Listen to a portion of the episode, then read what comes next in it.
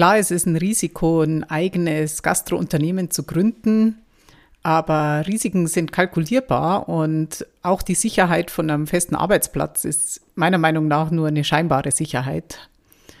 Firmen gehen pleite, es kann alles Mögliche passieren. In dieser Podcast-Folge möchte ich dir Inspiration geben, wie du ein starkes Mindset entwickelst, um dein Unternehmen zu einem nachhaltigen Erfolg zu machen. Viel Spaß dabei! Hallo und herzlich willkommen bei Gastrogrün, nachhaltiger Erfolg für Restaurants und Cafés. Hier geht es darum, wie du deine Idee von einer grünen Gastro verwirklichen kannst und zu einer echten Erfolgsgeschichte machst. Und mit nachhaltig meine ich nicht nur ökologisch wertvoll, sondern auch zwischenmenschlich, wirtschaftlich und natürlich in Bezug auf deine persönlichen Ressourcen nachhaltig. Mein Name ist Sonja Obermeier und ich wünsche dir jetzt viel Spaß mit dieser Folge.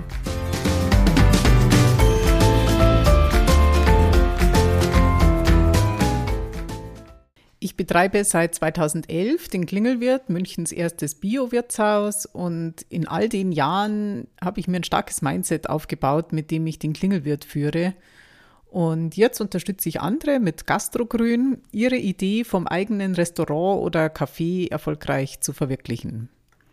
Und was da zwingend dazugehört, ist der Punkt Fehlerkultur. Also die ist ja in Deutschland leider ein bisschen vernachlässigt. Fehler und Verluste gehören einfach dazu und passieren in jedem Leben genauso wie in jedem Unternehmen. Und eins der wichtigsten Learnings und wahrscheinlich auch der schwierigsten ist es, die Verluste zu akzeptieren, auch wenn wir sie zum Beispiel nicht mal selbst verursacht haben. Das mit dem Verluste akzeptieren, das habe ich, bevor ich gegründet habe, mal irgendwo gelesen und ich musste später noch oft daran denken, weil die Liste der Verluste, die ich verkraften musste, ist ziemlich lang. Also ich äh, nenne mal ein paar Beispiele. Es gab einen Einbruch im Klingelwirt, äh, der Safe war nicht vollständig versichert. Also ich bin morgens ins Lokal gekommen, wollte eigentlich die Umschläge mit den Abrechnungen aus dem Safe holen, mache den Schrank auf und der komplette Safe ist weg. Der Safe war bis zu einem bestimmten Betrag versichert, der allerdings nicht die Summe abgedeckt hat an Bargeld, die drin war. Und ja, ist halt so ein erster Verlust gewesen. Eine Kellnerin hat mich betrogen. Da habe ich ziemlich lang die Augen mehr oder weniger davor verschlossen. Ich wollte es eigentlich nicht so wirklich. Also es gab verschiedene Anzeichen. Ich wollte es nicht so wirklich wahrhaben. Erst als mich eine andere Mitarbeiterin darauf aufmerksam gemacht hat, ist mir sofort klar geworden, ja, es war so. Und das ging ziemlich lange. Also es hat mich Tausende von Euro gekostet im Endeffekt, bis es dann aufgedeckt wurde. Dann bin ich auf äh, ominöse Betrugsmaschen reingefallen. Zum Beispiel gab es da mal so eine Sache, ein Schreiben von, das aussah wie von einem, wie vom Gewerbeamt, bei dem man seine Daten und Firmenadresse und so weiter angeben sollte. Und eigentlich war das dann so, ein, so eine Art bezahltes Branchenverzeichnis. Das stand dann irgendwo im Kleingedruckten, wie viel, was der Betrag sozusagen ist, den man für den Eintrag in dieses Gewerberegister zahlen muss, was dann über 1000 Euro oder so waren. Und ja, also ich habe das einfach für ein Formular vom Gewerbeamt gehalten, habe das da schnell, schnell ausgefüllt und dann ist plötzlich die Rechnung gekommen. Ich habe am Ende bin ich dann auch noch anwaltlich gegen die vorgegangen, aber letztlich hat es mich dann doch ein paar hundert Euro gekostet. Und ich hätte vorher nie gedacht, dass ich auf solche Sachen reinfalle. Aber ja, Dinge passieren, gerade wenn man überfordert ist und im Stress, was natürlich in der Gründungsphase oft vorkommt.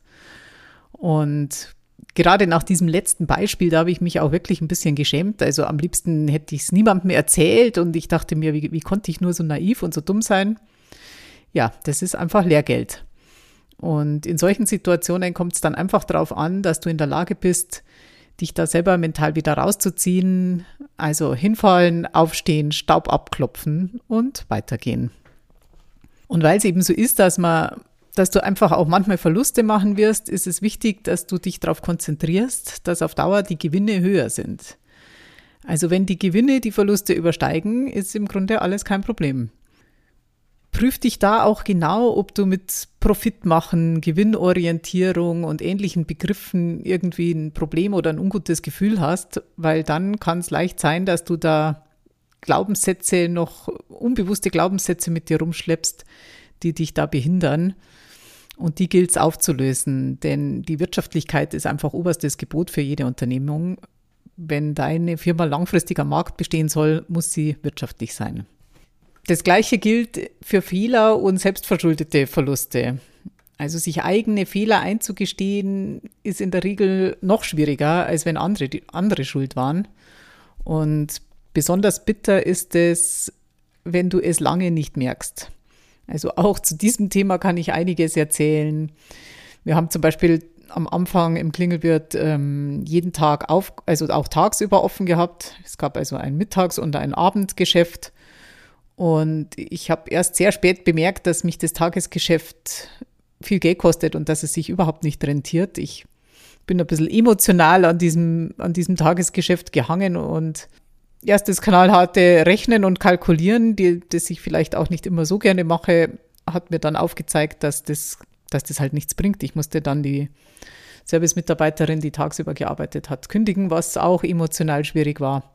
Aber letztlich, wie ich schon vorher gesagt habe, hier ist einfach die Wirtschaftlichkeit das oberste Gebot und wenn sich das nicht rentiert und man drauf zahlt, muss man einfach handeln. Dann habe ich zum Beispiel den Wareneinsatz bei, bei unserem absoluten Top-Gericht im Schweinebraten falsch kalkuliert.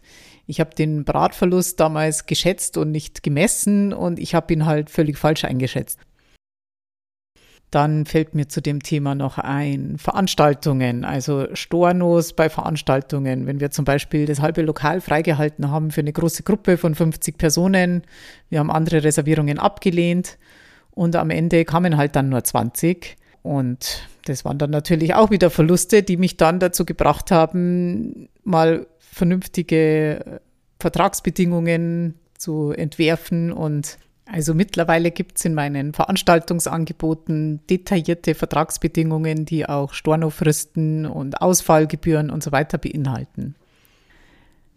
Es läuft eben nie perfekt und um es jetzt mal in der Seemannssprache zu sagen, ich bin ja äh, leidenschaftliche Seglerin auch, was zählt, ist loszusegeln und das Schiff durch laufende Korrekturen auf Kurs zu halten und aus allen Verlust, Verlusten und Fehlern zu lernen. Das ist das, was dich im, am Ende weiterbringt.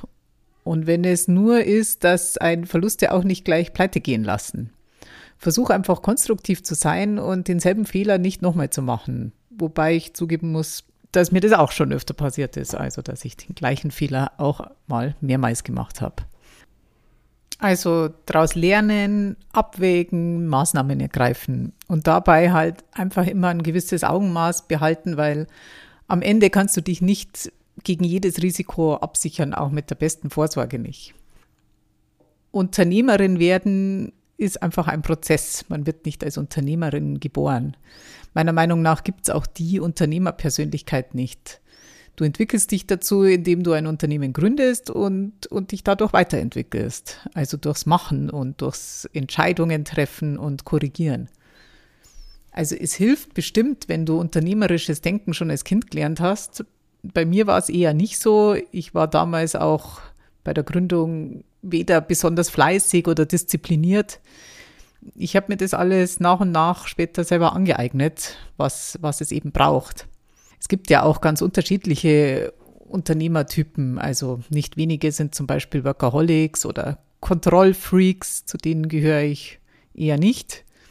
Wichtig ist einfach, dass du deine Stärken und Schwächen kennst und wie du diese halt dann auch nutzen oder ausgleichen kannst.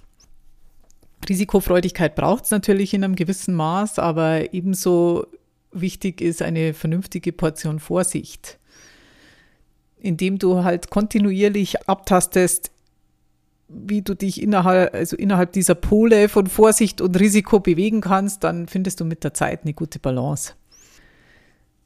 Du wirst auch merken, dass fast jeder oder jede eine Meinung hat zu, zu deinem Konzept oder Gründungsplänen und die Leute werden dir ungefragt mitteilen, was sie darüber denken und das kann auch manchmal ganz schön nerven. Also gut gemeinte, aber unqualifizierte Ratschläge von Leuten, die gar nicht aus der Branche kommen, ist eigentlich nicht das, was man wirklich brauchen kann. Sehr schön beschrieben hat es meine enge Freundin Maria Rossbauer in ihrem Buch Drei Bier auf die Vier, das ich übrigens allen Gründungswilligen sehr empfehlen kann. Sie hat mich in der Gründungsphase unterstützt und letztlich dann ein unterhaltsames Buch darüber geschrieben, was wir so alles erlebt haben in der Zeit. Ich lese jetzt mal einen Abschnitt vor, was zum Beispiel passiert, wenn ich auf einer Party von meiner Wirtshausgründung erzählt habe. Restaurant? Echt? Mensch, toll. Was ist denn das für eins und wo und was gibt's da so? Meistens dauert es dann nur noch wenige Sekunden und schon kommen die Experten zum Vorschein. Das klingt etwa so. Ja, habt ihr denn auch guten Kaffee? Weil guter Kaffee ist ja das Allerwichtigste. Ich gehe in zwei Lokale schon gar nicht mehr rein, weil der Kaffee da so schlecht ist. Also ich mag ja den und den am liebsten. Den solltest du unbedingt probieren. Ich schwöre dir, das ist der allerbeste. Kaum outet man sich als Kneipenbesitzerin, bekommt man auch schon Tipps, Verbesserungsvorschläge und muss sich Kritik für Dinge wie Lage, Name oder Bierauswahl anhören, ob man will oder nicht.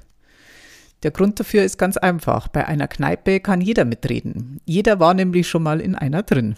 Und viele Menschen fühlen sich damit beratungsberechtigt. Interessant ist auch die Gruppe derer, die Sonja ihre eigenen Vorlieben aufschwatzen wollen, auch wenn diese überhaupt nicht zum Klingelwirt passen. Ihr braucht unbedingt gute Cocktails und eine Happy Hour. Glaub mir, da rennen dir die Leute die Tür ein. Oder ihr braucht eine kubanische Nacht mit Rum und kubanischer Musik. Das zieht ganz bestimmt. Ganz egal, dass weder Cocktails noch kubanische Musik besonders bayerisch sind. Dann gibt es noch die Spezialitätenberater. Ich habe da einen besonders guten Wein zu Hause, den musst du probieren, der wäre vielleicht was für dein Lokal. Oder auch, ich weiß einen super Honig, Schnaps, Bäcker, Metzger und ich kenne jemanden, der hat die besten Zucchini, Tomaten, Eier, Gurken. Das Problem dabei ist, es bringt halt nur nichts, wenn jemand einmal eine gute Marmelade gekocht oder schöne Äpfel im Garten geerntet hat. Für ein Restaurant braucht man gewisse Mengen, die auch noch von irgendjemandem angeliefert werden müssen. Sonja kann ja schließlich nicht jede Woche erst eine Kiste vom super tollen Wein in Franken abholen, dann den besonderen Holunderschnaps in Österreich und schließlich in Niederbayern bei dem noch grandioseren Metzger selbst das Schwein schlachten, danach in der Oberpfalz auf einem Feld die Erdbeeren für die Nachspeise zupfen und dann wieder in den Laden joggen, um präsent zu sein. Viele Experten sind nämlich auch der Meinung, dass die Wirtin 24 Stunden am Tag hinter dem Tresen stehen sollten. Bei manchen hat man das Gefühl, sie würden Sonja am liebsten mit einer Fußfessel an der Bar festschnallen. Fortgeschrittene Experten kommen zudem persönlich vorbei und untersuchen den Klingelwirt vor Ort nach Tippmöglichkeiten. Was? Ihr habt gar keinen Kaiserschmarrn, aber ihr seid doch ein bayerisches Wirtshaus. Nein, ihr müsst unbedingt einen Kaiserschmarrn machen, so wie in dem und dem Lokal. Ich hätte auch ein super Rezept. Die fortgeschrittenen Experten stellen auch fest, dass es, dass das Wasser in den Toiletten zu langsam läuft und dass es im Klingelwirt zu dunkel, zu hell, zu laut, die Musik zu leise ist. Oder ihr braucht unbedingt ein anderes Bier, am besten das Tegernseer, Augustiner, Lamsbräu, Untergiesinger. Gerade in den ersten Wochen konnte sich Sonja vor Tipps nicht mehr retten. Jeder einzelne Experte schien vermitteln zu wollen, wenn du diesen meinen Tipp nicht befolgst, kannst du eigentlich gleich zusperren. Ja, so war das damals. Und es war echt anstrengend. Also hier darfst du lernen, dich von der Meinung anderer unabhängig zu machen hol dir lieber Rat von Profis, aber auch bei den Profis gilt das zu hinterfragen. Also da gab es zum Beispiel einige, die so Meinungen vertreten haben, wie wenn du nicht ein bisschen was am Finanzamt vorbeiwirtschaftest, rentiert sich das eh nicht. Oder zum Beispiel Kellner bescheißen einen halt, wenn du nicht alles nachkontrollierst. Okay, es ist bei mir einmal passiert, aber es gab sehr, sehr viele, die es eben, die ganz ehrlich sind, die aller, aller, allermeisten. Oder halt zum Beispiel eine 60-Stunden-Woche in der Gastro ist ganz normal, anders geht's gar nicht. Ja, also nichts davon kann ich bestätigen. Das heißt nicht, dass, dass es nicht auch gute und wertvolle Tipps gibt, aber wie gesagt, hinterfrag's einfach für dich, ob du es wirklich glauben willst oder ob du vielleicht beweisen möchtest, dass es auch anders geht. Die Herausforderungen, vor die du dich durch deine Gründung stellst, zu meistern, das lässt dich am Ende wachsen. Und die persönliche Weiterentwicklung gibt es inklusive. Das geht gar nicht anders. Entscheidend ist da auch einfach die Eigenverantwortung. Wenn du plötzlich nicht mehr andere, also zum Beispiel deinen Chef verantwortlich machen kannst, ändert das viel. Du siehst alles aus einem neuen Blickwinkel und du erweiterst buchstäblich deinen Horizont.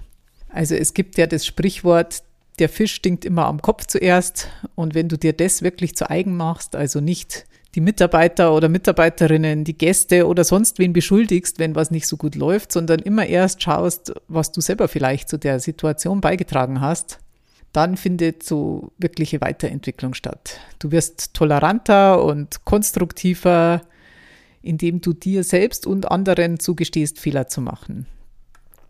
Ja, und schließlich ist es auch noch hilfreich für dich, wenn du dein Warum und deine Vision mal klar aufschreibst und das hilft dir einfach, dass du am Ball bleibst, auch wenn es mal schwierig wird. Wenn es um dein Warum geht, kann ich dir empfehlen, dir Gedanken zu Fragen zu machen, wie zum Beispiel, welche Werte sind dir wichtig und wie willst du sie in deinem Unternehmen zum Ausdruck bringen? Hier kannst du deinen ganzen Idealismus reinbringen. Du hast die Chance, es in deiner Firma so zu machen, wie du es wirklich für richtig hältst. Dann natürlich, was willst du für dich? Was versprichst du dir von der Gründung? Was soll der Lohn sein, der dabei rausspringt, wenn du dieses Risiko eingehst? Und was willst du für andere? Was haben deine Gäste davon, dein Lokal zu besuchen? Was bietest du deinen Mitarbeitern und Mitarbeiterinnen? Was trägst du mit deiner Gastro zum Umwelt- und Klimaschutz bei? Warum ist dein Unternehmen gesamtgesellschaftlich wertvoll? Wo bist du ein Leuchtturm? Und wenn dir das alles klar ist oder klarer, dann hilft es, eine Vision tief zu verankern in deinem Unterbewusstsein und nutzt dafür alle Wahrnehmungskanäle. Stell dir eine Situation vor, die sinnbildlich für dein, für dein Ziel steht. Also ich habe mir zum Beispiel damals immer vorgestellt, wie ich in meinem Lokal stehe. Es ist, es ist voll, die Leute kommen rein, wollen Plätze haben, die Mitarbeiter sind bei der Arbeit und ich selber stehe eigentlich so ein bisschen im Weg. Also das, war immer mein Ziel. Ich möchte einen Laden, der richtig gut läuft, der aber auch gut läuft, wenn ich halt nicht selber ständig mit anpacken muss, sondern wo ich mich dann auch mal zurückziehen kann. Stell dir diese Situation, wie auch immer deine aussieht, am besten in entspanntem Zustand vor, zum Beispiel kurz vorm Einschlafen, und stellst dir mit allen Sinnen vor, was, was siehst du in der Situation, was hörst du, wie riecht's da, was fühlst du, was schmeckst du. So kannst du es tief in deinem Unterbewusstsein verankern. Und das allein reicht natürlich nicht. Du musst schon auch aktiv werden, aber mit dieser Methode bringst du dein Unterbewusstsein dazu, dich einfach zusätzlich auf deinem Weg zu unterstützen. Also ich fasse nochmal zusammen, was, aus meiner Sicht wichtig ist für dein Gründungsmindset. Erstens, Fehler und Verluste gehören zum Unternehmertum dazu. Schau einfach, dass die Gewinne auf Dauer höher sind. Zweitens, zur Unternehmerin wirst du nicht geboren, sondern es ist ein Lernprozess, der mit einer Persönlichkeitsentwicklung einhergeht. Und drittens, ein starkes Warum und eine lebendige Vision sorgen für Durchhaltevermögen, auch wenn es mal steinig wird. Ich selber entwickle mich im Moment auch wieder weiter, nämlich durch eine Coaching-Ausbildung, die ich gerade absolviere und bald abschließe. Und da lerne ich, wie ich dich oder andere dabei unterstützen kann, ein starkes Mindset zum Beispiel für deine Gründung zu entwickeln und wenn dich das interessiert, dann buch dir gerne ein kostenloses Kennenlerngespräch auf gastrogrün.de. Und ja, es würde mich freuen, wenn wir uns unterhalten über deine Gründungspläne, auch wenn da keine Zusammenarbeit dabei rauskommt. Ich liebe es einfach, mich mit den Menschen über ihre Pläne zu unterhalten. Und ich teile dir gern meinen ersten Eindruck mit von deinem Konzept und in den Shownotes findest du den klickbaren Link zu dem Terminbuchungstool. Und jetzt wünsche ich dir frohe Weihnachten, schöne Feiertage und bis nächste Woche. Tschüss!